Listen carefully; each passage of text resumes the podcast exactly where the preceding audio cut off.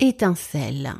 Et oui, c'est le mot du jour, le quatorzième du challenge, qui va nous inspirer une question, on va dire spéciale mindset et langage.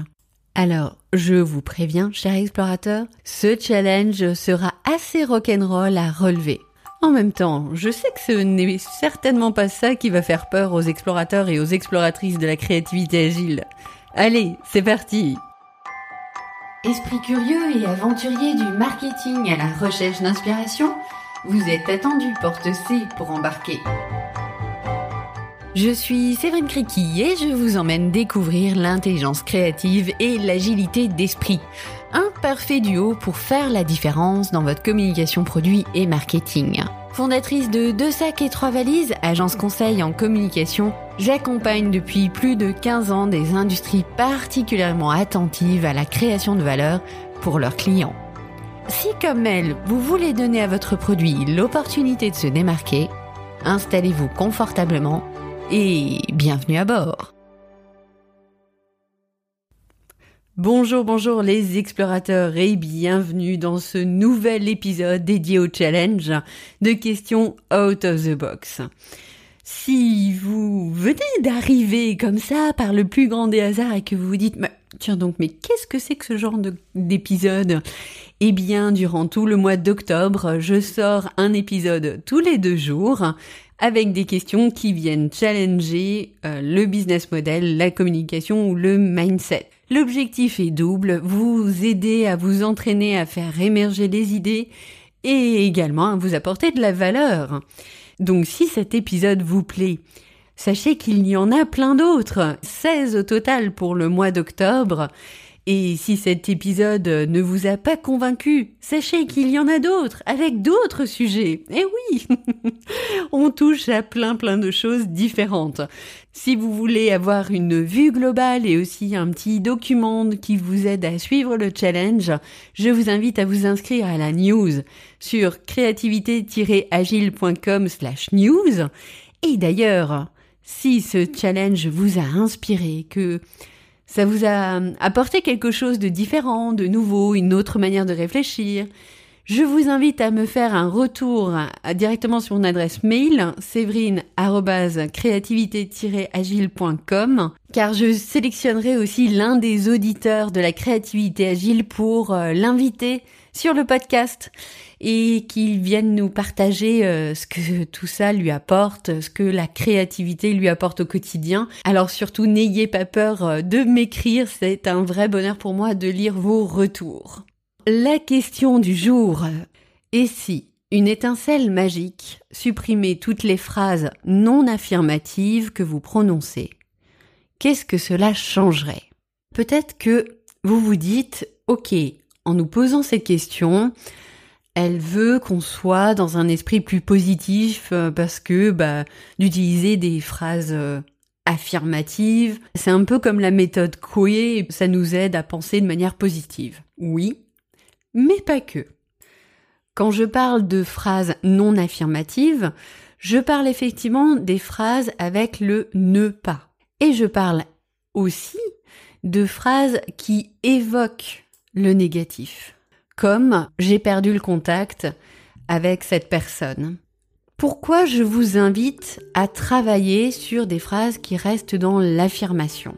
Cela pourrait être en lien avec euh, le côté positif. Cela dit, c'est aussi pour une question d'énergie, d'être focalisé directement sur l'objectif qu'on veut atteindre. Le langage, c'est le reflet de comment pense notre cerveau. Et Inversement, notre langage influence notre cerveau.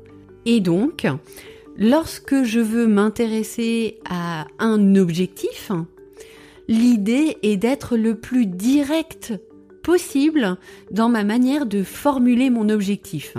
Donc lorsque j'utilise de la négation ou une phrase non affirmative, je perds un tout petit temps d'énergie au niveau du cerveau pour pouvoir être le plus efficace possible. Je m'explique. Le cerveau ne voit pas la négation. Donc voici ce qui se passe lorsque j'intègre de la négation dans une phrase.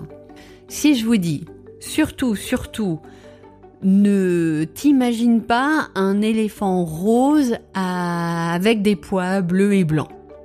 Qu'est-ce que vous allez faire? Votre cerveau va s'imaginer cet éléphant rose avec des pois bleus et blancs, puis soit vous allez le barrer d'une croix, puisqu'il ne faut pas l'imaginer, hein, soit vous allez l'effacer. Cela dit, vous êtes passé quand même par cette étape. Et donc, vous avez perdu un micro-temps, une petite dose d'énergie, alors que vous auriez pu être focus directement. On est d'accord, ça ne va pas changer la face du monde. Pourtant, le fait de vous focaliser de la bonne manière en termes de réflexion, c'est très aidant parce que vous allez vous enlever les petits parasites qui vous embêtent en termes de réflexion. L'intelligence créative, elle a besoin de techniques, elle a besoin de méthodes pour pouvoir se développer. Le langage en est une. Alors petite parenthèse par rapport à cet exercice. Vous allez voir, ce n'est vraiment pas simple. Moi-même, j'ai des réflexes automatiques. Je dis très souvent, il n'y a pas de souci. Oh, il n'y a pas de stress. Pourtant, je le sais. Je le sais que ce n'est pas la bonne manière de faire. Et j'ai bien du mal à faire autrement. Cela dit, je sais que c'est très aidant de travailler sa manière de parler, parce que sa manière de parler a une vraie influence sur sa manière de réfléchir. Moi, ça m'a changé ma manière de faire, ma manière de réfléchir. Je me suis longuement formée à la PNL, certains d'entre vous le savent. Je suis extrêmement attentive aux mots alors, même si m'arrive vraiment de faire des erreurs et c'est ok, hein, euh, cela dit, j'essaye vraiment d'être attentive aux formulations, aux manières de, de poser des mots dans une phrase parce que je sais que cela a un vrai impact. Donc, sacré challenge pour vous en une journée. Je vous invite à mettre de côté les phrases non affirmatives et vous m'en donnerez des nouvelles. Allez, c'est parti, on se retrouve dans deux jours avec notre avant-dernier mot. Et ce mot sera pièce. Bonne journée